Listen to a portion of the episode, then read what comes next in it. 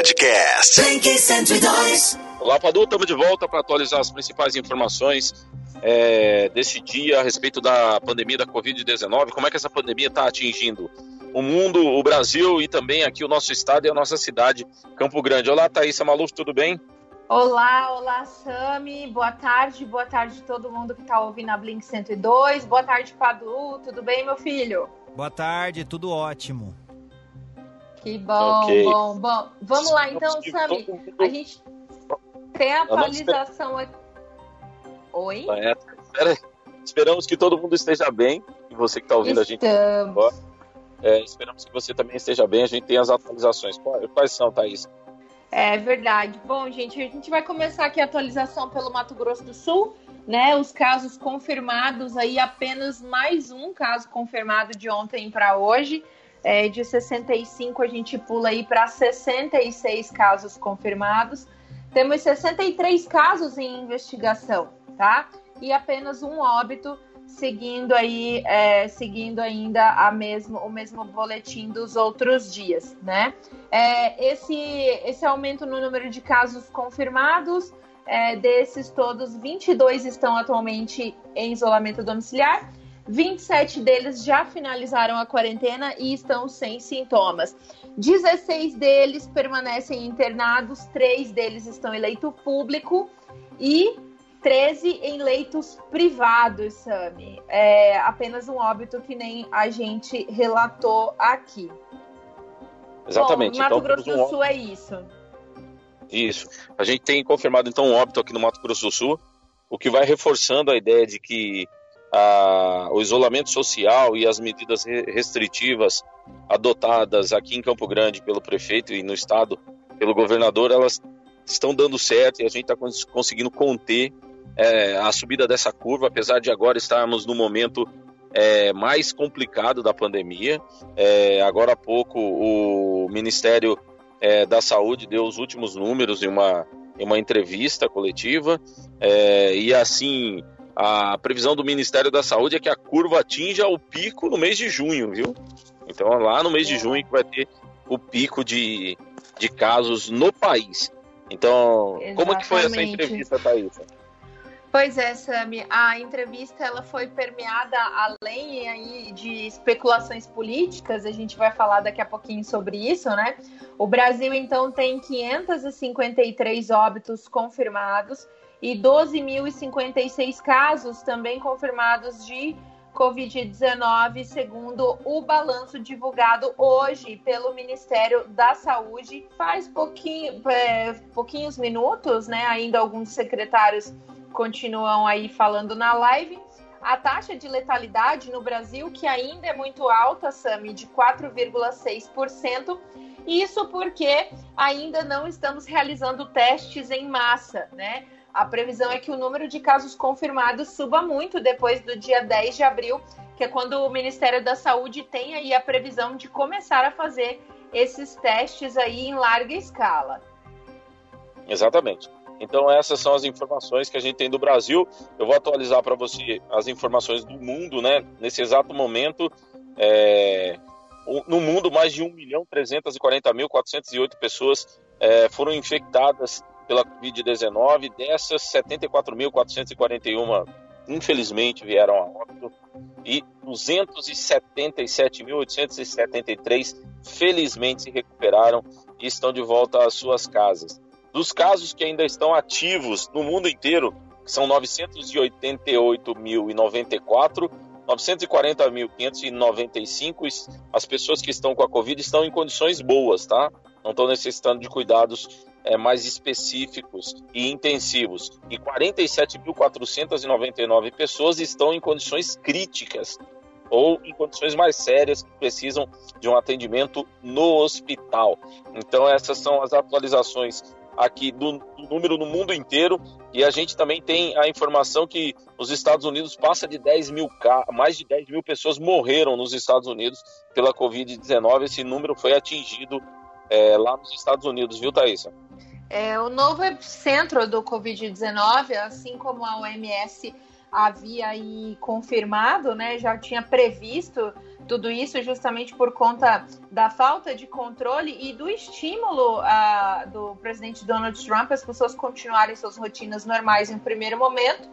Bom, Sami, uma outra notícia que chega da Europa é que o primeiro-ministro Boris Johnson, também um defensor aí da, da, da, das rotinas normais das pessoas, é, quando deu início à Covid-19 é, no, no Reino Unido, né? o premier britânico Boris Johnson, aí de 51 anos, de 55 anos, desculpa, ele hoje foi levado para UTI, tá? Então o Boris Johnson, ele desde o dia 15 de março, na verdade, já tinha confirmado que estava com o COVID-19 e ainda não conseguiu se recuperar dos sintomas, ele acabou contraindo o coronavírus, que nem a gente informou aqui em março é, em Londres, né? O porta-voz do governo informou aí que a situação dele se deteriorou muito ao longo do dia. Então, Boris Johnson, primeiro-ministro britânico, está na UTI nesse momento, é, precisando de muita atenção de saúde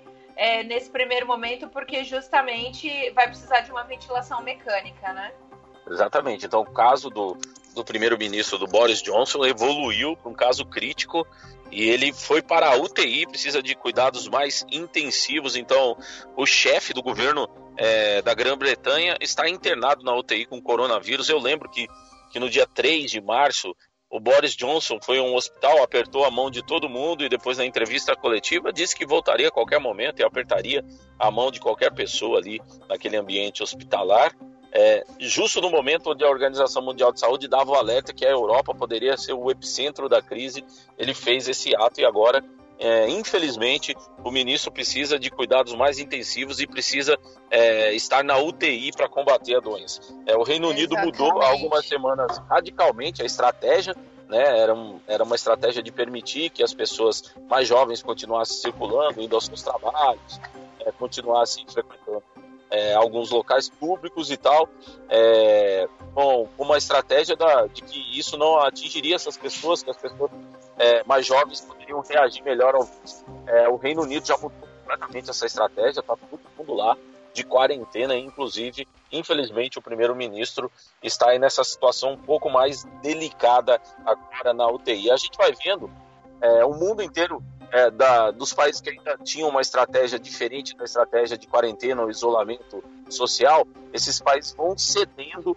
Então, a, realidade, o Japão já está colocando a sua população em isolamento, a Suécia também está fazendo a mesma coisa. Então, assim, a gente vai vendo que a estratégia de permitir que as pessoas continuem circulando não deu muito certo nesses países. Então, é, a gente tem essas atualizações, a gente também tem tem as informações políticas que ficam é, pipocando no dia de hoje. A gente vai falar só rapidamente o que é, tá, Thaís? Não vamos tentar entrar profundamente nisso, porque é realmente muito difícil. É assim, as informações que estão circulando é que o ministro da Saúde, Luiz Henrique Mandetta, seria demitido hoje. Então, assim, a, esse rumor circula fortemente em Brasília, circula também na imprensa que ele seria demitido, mas até esse momento a gente não tem uma confirmação. Então a gente vem e diz se o ministro foi demitido ou não quando isso sair no diário oficial. Ok, Thaís? Exatamente, exatamente. É uma última informação aqui, Sami, da OMS, né? É, enfim, para quem não está acompanhando as notícias pelo mundo, uh, o que, que acabou acontecendo na tarde de hoje? É, especialistas franceses é, estavam em um programa de televisão naquele país é, falando sobre o Covid-19 e sugeriram a ideia, né, no programa de televisão ao vivo para toda a França, é, que a Organização Mundial de Saúde começasse a testar primeiro os testes, é, começassem a testar as vacinas na África, né? Então, assim, é, essas pessoas, esses técnicos franceses foram é, extremamente criticados é, por várias pessoas nas redes sociais, em vários sites de notícia, né? E o diretor da OMS uh, ah, se posicionou a respeito e disse que a África não pode ser aí um campo de testes para vacina, que as pessoas que, que as pessoas da África têm o mesmo valor que qualquer outras pessoas do planeta e que essa é uma mentalidade colonialista que precisa ser interrompida imediatamente.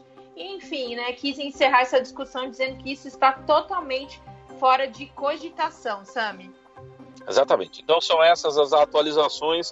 A gente continua recomendando que as autoridades sanitárias, os infectologistas, as autoridades de saúde têm dito é, no, em todos os meios de comunicação que é para que é, continuemos reforçando o isolamento social. Então, se você pode, se dá para você, é você fique na sua casa, evite sair da sua casa, mantenha-se mantenha-se numa rotina um pouco mais desacelerada, um pouco mais tranquila, se você pode. É, as pessoas aqui em Campo Grande têm relatado a todo momento para nós que a, a vida aqui já está quase normal, as pessoas já estão circulando, muito mais gente, o comércio está muito aberto, principalmente nos bairros, as pessoas estão se encontrando, é, e não estão levando muito a sério, principalmente nos bairros mais periféricos, a essas recomendações. Então, assim, se você puder, por favor, mantenha-se seguro, se, se é possível isso para você. A gente sabe que tem um monte de gente que precisa trabalhar, precisa fazer um monte de coisa para sobreviver. A grana, os 600 reais do governo ainda não chegou para ninguém. Então, assim, mesmo que você tenha que sair da sua casa, tome o máximo de cuidado possível. É, use uma máscara, mesmo que seja uma máscara que você pode produzir aí na sua casa. A internet tem um monte de vídeos é, de instrução de como faz essa máscara. Se você puder, ande com álcool gel, ande com álcool 70, lave bem as suas mãos, proteja-se, por favor, é, para que a gente possa continuar mantendo essa curva de crescimento dentro de um limite aceitável para o sistema de saúde, ok? Então isso é para dar tempo para o sistema de saúde respirar e poder atender mais gente. Obrigado, Thaisa, por esse momento. Até a próxima. Podcast 102.